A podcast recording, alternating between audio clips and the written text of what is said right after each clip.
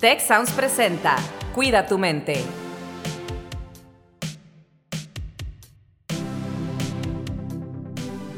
Hola, ¿qué tal? Bienvenidos, bienvenidas una vez más a un episodio de su podcast Cuida tu mente.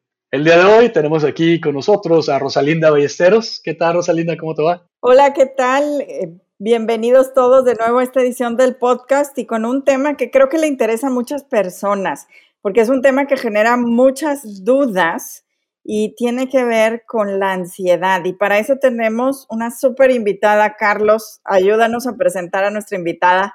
Con muchísimo gusto, Maricela Alvarado. La doctora Maricela Alvarado es líder de bienestar estudiantil en la región Ciudad de México del TEC de Monterrey. Una gran amiga, gran profesional. Y bueno, ahorita creo que nos va a platicar también una anécdota que acaba de suceder hablando de ansiedad. Marisela, pues bienvenida a este episodio que se titula ¿Tengo ansiedad? ¿Cómo andas tú en ese nivel, Marisela? No, pues gracias por la bienvenida con todo y ansiedad, que no me podía conectar y que siempre me pasa, que algo tengo tema de los podcasts. Este, bueno, pues muchas gracias por la invitación. Estoy muy contenta de estar con ustedes hoy. Y viene muy ad hoc, ¿no? El tema de la ansiedad creo que es algo que podríamos decir, eh, en los últimos tiempos, no lo voy a poner como de moda, pero sí como eh, la sensación o el síntoma que más estamos experimentando, eh, si lo ponemos en contexto de pandemia en estos tiempos, ¿no? Se dice que las dos situaciones que más nos, nos están, pues, provocando todo lo que estamos viviendo tiene que ver con la depresión y la, la otra es la ansiedad, ¿no? Entonces, creo que viene muy bien que que podamos entrarle al tema. Oye, Marisela, y, para entrarle así de lleno al tema, podríamos empezar porque nos platiques qué es la ansiedad. Es un estado de alerta. La ansiedad es un estado de alerta del organismo donde nosotros nos ponemos de manera, imaginen que eh, como los erizos, ¿no? Que salen así los erizos y empiezan automáticamente, se ponen en alerta. Bueno, esos son los mecanismos que nosotros tenemos cuando empezamos a sentir que hay situaciones que se nos salen de lo que pensamos que tiene que ver con el control. Y yo creo que ahí eh, empezaríamos con un gran reto, ¿no? Si, si pensamos en que no tenemos nada controlado, pues no tendríamos y experimentaríamos esas sensaciones abismales de incertidumbre que producen ansiedad, ¿no? Eh, pero justamente como nos hemos comprado la idea de que todo lo podemos eh, agarrar, todo lo podemos encuadrar, todo lo podemos calendarizar, todo lo podemos esquematizar, pues por supuesto que cuando vivimos situaciones que se salen de lo que naturalmente vivimos como nuestro día a día, nos producen estas sensaciones que nos hacen estar en un estado de alerta, digamos, en defensa. Estamos preparados para eh, algún tipo de riesgo que se nos está presentando en el entorno. Es como, digo yo, el robot de, de esta serie, ¿no? Que dice peligro, peligro. Y es como ese indicador interno que tenemos a veces, ¿no? Que nos pone en este estado de hay que tomar alguna acción, hay que hacer algo, eh, despierta, reacciona, ¿no? Digamos, es como nuestro Pepe Grillo, ¿no? Que nos va diciendo, hey, hay señales que tienes que, que, que leer, que a veces no las leemos fácilmente, ¿no? Que a veces las vamos dejando pasar pero cuando se empieza a, experimentar nuestro cuerpo sensaciones, porque el tema de la ansiedad es muy importante porque tiene que ver mucho con el cuerpo, ¿no? Tiene mucho que ver con esas, eh, esas sensaciones que vamos experimentando físicamente de cómo vamos respondiendo a estas amenazas. Entonces, eh, pues ahí, eh, Carlos, pues no sé si quieres. No, pues mira, yo tenía una, una duda que, bueno, es, común, yo creo, ¿no? De repente confundimos la, ansiedad con el miedo. A lo mejor esto que nos hablas de estar alerta, esto de estar preparado, esto de la amenaza, de repente hay situaciones que nos causan miedo, pero ¿es lo mismo la ansiedad y el miedo? Pues no, no, no es lo mismo, ¿no? Eh, puedes sentir miedo y no te puedes sentir ansioso. O sea, digamos, em, La ansiedad es un sentimiento o es un afecto que tenemos y que todos los seres humanos podemos experimentar, ¿no? En diferentes situaciones, no necesariamente solo con, con el miedo, ¿no? La ansiedad nos puede despertar el amor de nuestra vida, ¿no? Aquella persona que vamos a conocer y por fin nos vamos a encontrar y empezamos a sentir muchas cosas y empezamos a sentir esa sensación que de mariposa, sudoración, no quiero equivocarme, le voy a pedir la mano a a mi novia, a mi novio, ¿no? Entonces no quiero equivocarme. Eh, y esas cosas producen ansiedad. Una presentación muy importante de un trabajo, de una clase, un examen me puede eh, hacer experimentar diferentes situaciones de ansiedad. Y no necesariamente porque esté sintiendo miedo. A veces puede estar sintiendo miedo y sentir ansiedad, angustia, taquicardia, o sea, pero son cosas distintas, ¿no? Eh, puede estar con, las dos, con los dos afectos. Yo tengo entendido, y aquí por favor, eh, danos un poco más de información, que tiene algo que ver con como estos escenarios que nos imaginamos del futuro, donde hay algo importante para nosotros en juego y puede ser catastrófico el resultado, ¿no? Eh, esa es, una de las cosas que tengo entendido y quisiera saber si sí va por ahí. ¿Por qué la gente, algunas más y otras menos, tenemos estos episodios de ansiedad? ¿Llegan a ser eh, cosas que necesiten un apoyo ya de un psicólogo? Lo que pasa es que a mí me parece que, que cualquier situación que se sale de nuestro ritmo, digamos, manejable, ¿no? No solamente la ansiedad, la tristeza, la angustia, que lo dejamos pasar a niveles exorbitantes, se empieza a convertir como en estas eh, cuestiones que ya van, lo voy a poner así para, para, para tener un argot, ¿no? Eh, que se van eh, presentando como patologías, ¿no? es decir, ya empieza un estado de ansiedad grave. Una cosa es un examen y me causa cierta ansiedad, me, suban, me sudan las manos, estudié y, y, bueno, me muevo antes de entrar al examen y llegué y lo presenté y pum, pasó ya, pero ya pasó. Es algo que me produjo ansiedad. ¿Por qué? Porque es una situación tensante, eh, se está jugando mi calificación, no sé qué voy a hacer, ¿no?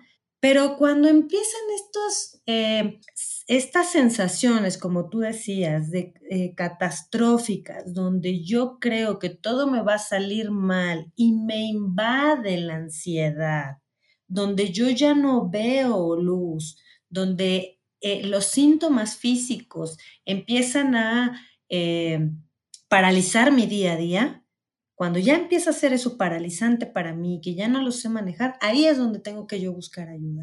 Eh, hay, personas que lo tienen muy bien detectado y hacen ejercicio, las prácticas de meditación, bailar, eh, eh, hablar con amigos, salir a caminar y decir, bueno, necesito hacer un corte de esto que estoy sintiendo y me salgo a caminar, ¿no? Pero desafortunadamente eh, hay personas que no, cuentan con esos recursos a nivel interno, a nivel emocional, ¿no? Y, y, esas sensaciones empiezan a avanzar. Ahí es donde nosotros decimos, tengo que buscar ayuda, ¿no? Tengo que buscar ayuda porque quizá con un, con un espacio terapéutico, un espacio de escucha, eh, quizá algunos requieran de otro tipo de apoyos que tengan que ver con un espacio eh, de medicación, ¿no? Eh, esto pueda cambiar. Ahora se está hablando, por ejemplo, de los acompañantes terapéuticos que son perros, ¿no? para el manejo de la ansiedad. Y son recursos, son recursos que últimamente las psicoterapias han estado em, encontrando para, para ayudar a las personas a resolver estos eh, espacios de crisis que se les pueden presentar. Hay personas que lo trabajan con caballos, ¿no? que los caballos se usaron mucho en, el tema de la anorexia y la bulimia, ¿no? Eh, hay clínicas que, que, trabajan mucho con esto y bueno, también se trabaja mucho el tema de ansiedad, ¿no? Entonces, para las, las cuestiones que tienen que ver con adicción, ¿no? Esos momentos donde yo suelto una droga y pues me va a producir estados de ansiedad. ¿Por qué? Porque pues quiero eso que me hace sentir por momentos bien y de pronto no lo tengo. Bueno, ¿qué cosas puedo encontrar para que me ayuden a tramitar esa sensación que me está eh, haciendo sentir? Nosotros decimos no engaña, ¿no? Son, son sentimientos que no engañan. ¿Lo sientes o lo sientes? Sientes una sensación de horror, de ansiedad, de taquicardia, palpitaciones y te invaden, ¿no? Marisela, ¿cómo podríamos, eh, las personas que a lo mejor nos escuchan y que no somos expertos, expertas en estos temas, ¿cómo podríamos acompañar a un amigo o a un familiar que tiene esto, e, esta situación de ansiedad? ¿Qué nos recomiendas? Por eso empecé con el tema de es algo que pasa en nosotros, como a todos los seres humanos, ¿no? No es algo de un estigma. Eso es algo muy importante, porque yo puedo no tener un momento de ansiedad ahorita, pero por ejemplo ahorita lo de la computadora a mí me produjo ansiedad, ¿no? Entonces, y bueno, pues me produjo ansiedad, es algo que yo no sé manejar, ¿no? No es algo que está en mis talentos, ¿no? Yo tengo otras herramientas, ¿no? Y eso me produjo ansiedad. Pero cuando tenemos una persona a la que estamos acompañando, tu pareja, tu compañero, un amigo, y que vemos que entra en esos estados de ansiedad, lo primero es, es como normalizar el asunto, ¿no? De te apoyo, te ayudo, busca ayuda, eh, vamos con un médico, vamos con un psicólogo, veamos otras alternativas, pero acuérdense que mucho tiene que ver qué tan incapacitante se vuelven estas situaciones para una persona, ¿no? Hay, he conocido gente que fácilmente es muy resiliente ante situaciones adversas, ¿no? Y que sí produce ansiedad, pero lo hace, ¿no? Fácilmente puede pasar la siguiente fase y decir, hago las cosas. Pero hay personas que no, que la ansiedad invade y eso puede acabar en estados de taquicardia, eh, crisis conversivas, eh, crisis de llanto, eh, morderse las uñas, eh, ataques de pánico, ¿no? Entonces ahí es donde creo que es muy importante ayudar a las personas a que tengan herramientas y espacios. Yo creo que no todos nos gusta lo mismo, ¿no? Y cada quien encuentra eh, el amor, el placer, el, deseo, la canalización y la catarsis de cómo estamos sintiendo de diferentes maneras. Y creo que eso es algo muy importante, porque a veces lo queremos resolver todos, ve con el psicólogo, ¿no? Y claro, hay personas que dicen, yo no quiero ir. Bueno, a lo mejor mi vía y mi camino no es directamente con un psicólogo. Quizá las prácticas de meditación hoy en día están tomando un lugar muy importante, ¿no? Quizá la gente, el, deporte, el deporte tiene también un lugar muy importante justamente por eso, porque tiene que ver con el cuerpo, ¿no? Eh, pero también están aquellas otras personas que son hipercultas, ¿no? Y que a través de la lectura de un muy buen libro, una buena música, escuchar un buen jazz, una música clásica, eso te hace meter en una tesitura de una rítmica diferente, ¿no? Eh, y yo creo que eso es algo que, cada quien tiene que ir encontrando y cuando queremos ayudar a alguien, eh, justamente seamos muy sensibles a eso. No todos nos hace bien las mismas medicinas. Y ahí entonces me encanta lo que dices porque entonces cada quien puede encontrar una respuesta propia, ir integrando y tú puedes decir, oye, para mí, Rosalinda, funciona la meditación, eh, los ejercicios de respiración, a lo mejor para alguien más que vive aquí en mi misma casa funciona algún otro método, hacer ejercicio para desechar, eh, no sé, todas estas eh, sustancias, emociones, etcétera, y cada uno ir encontrando entonces estas eh, opciones, ¿no? Y para quien sea opción, pues buscar ayuda terapéutica, ¿verdad? O esta opción que me encanta de, también de los animales que nos pueden acompañar y apoyarnos con estas terapias, ¿verdad?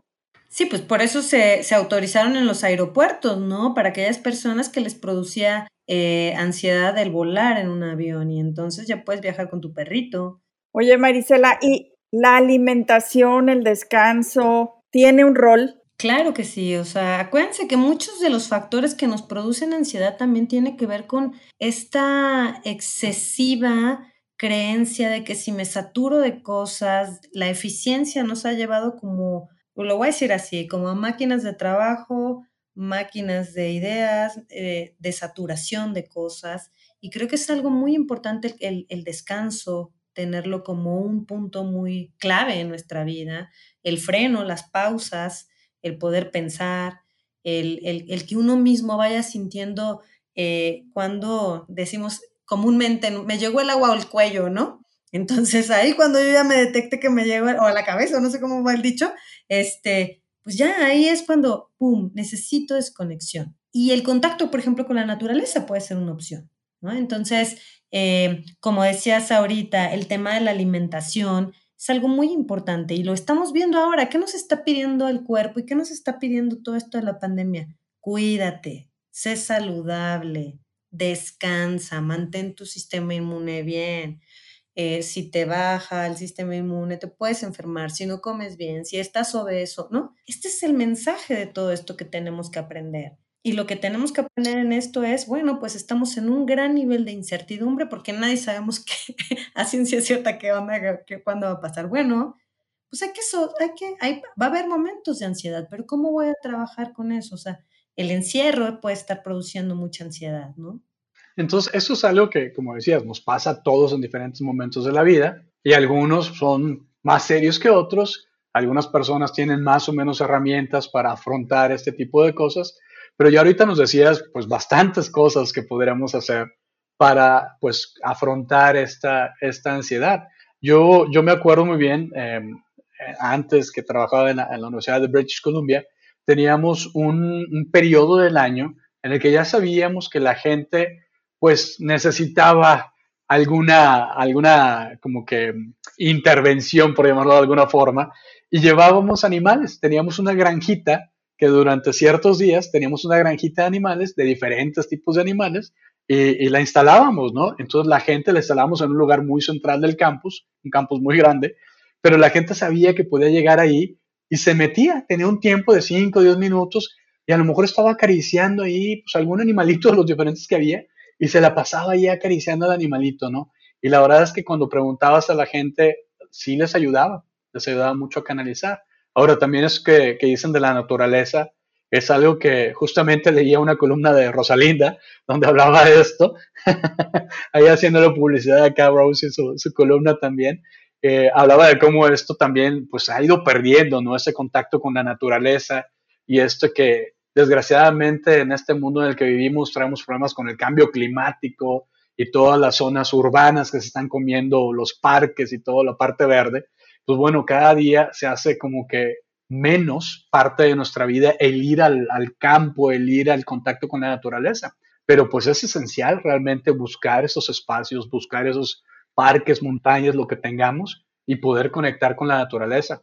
También, pues bueno, la, parte que también menciona Rosalinda, del arte, ¿no? Eh, poder pintar, poder cantar, poder tocar música, poder bailar, ¿cómo puedes canalizar toda esta energía? Hablabas del ejercicio pues físico, así como en el deporte, pero también, bueno, el bailar, yo que hace algunos años y algunos kilos era bailarín, pues bueno, para mí la verdad mi vida cambia, yo siempre he dicho, con música o sin música, con meditación o sin meditación, con oración o sin oración, que son todos esos mecanismos de afrontamiento que yo tengo, que la verdad tienen un impacto muy positivo en mi vida cuando los uso, ¿verdad? Entonces todo este tipo de cosas nos han servido bastante. Ahora, hay, varios mitos que giran alrededor de la ansiedad, ¿no?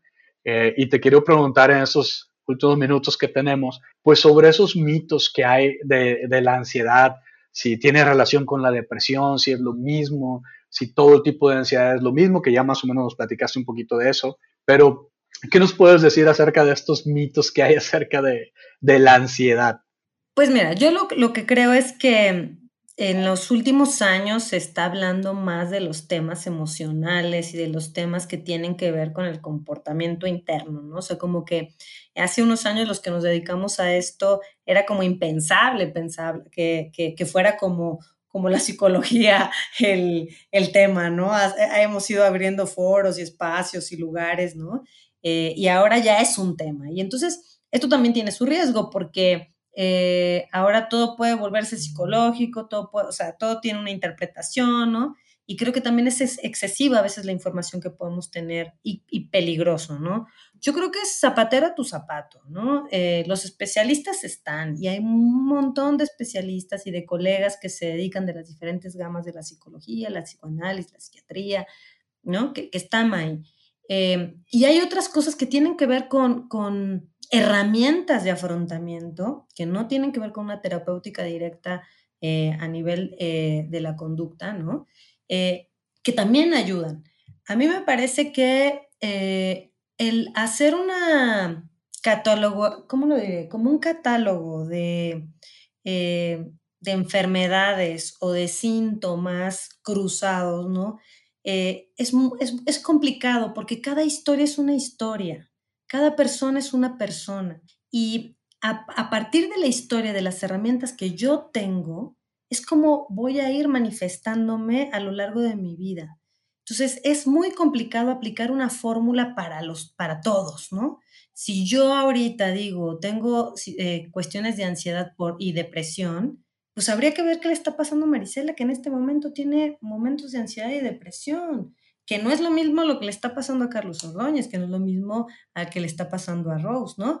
Eh, hay que ver cómo, eh, qué, cuál es la situación específica de cada persona. Por eso no me gustaría, eh, para hablar de los mitos, hablar de más mitos, ¿no? Que generar más, ¿no? Sino que yo lo que procuraría en esto es, ya estamos advertidos que es un tiempo difícil, yo podría cerrar con esto, que es un tiempo difícil, que la ansiedad es algo que está presente en todos nosotros por lo que estamos viviendo ahorita, va a estar de muchas gamas, lo sentimos de muchas cosas, pero que cada quien tiene que hacer una revisión cuando eso se empieza, se empieza a volver incapacitante empieza a dolerme de tal manera que yo ya mis recursos no me están alcanzando para poderlo enfrentar.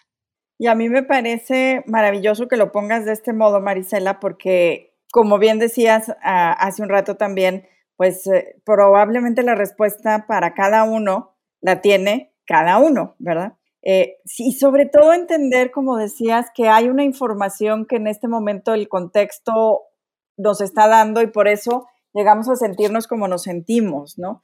Y no asumir también que hay algo eh, diferente en mí que en el resto de las personas o que yo no estoy funcionando bien por tener eh, estas emociones o estos eh, pensamientos en este momento. Y a mí eso me parece maravilloso. Aún así, con todas las opciones que hemos dado, pues esperamos que alguna les suene a las personas que nos están escuchando, ¿verdad? De nuevo, ejercicios de respiración, meditación, ejercicio físico, cuidar la alimentación, cuidar el descanso, eh, ver la naturaleza o estar en la naturaleza, como decía Carlos hace rato, bailar, hacer una llamada telefónica a un amigo, en fin, hay opciones que podemos tomar y creo que eso es lo más importante que se pueden llevar las personas que nos escuchan de este capítulo.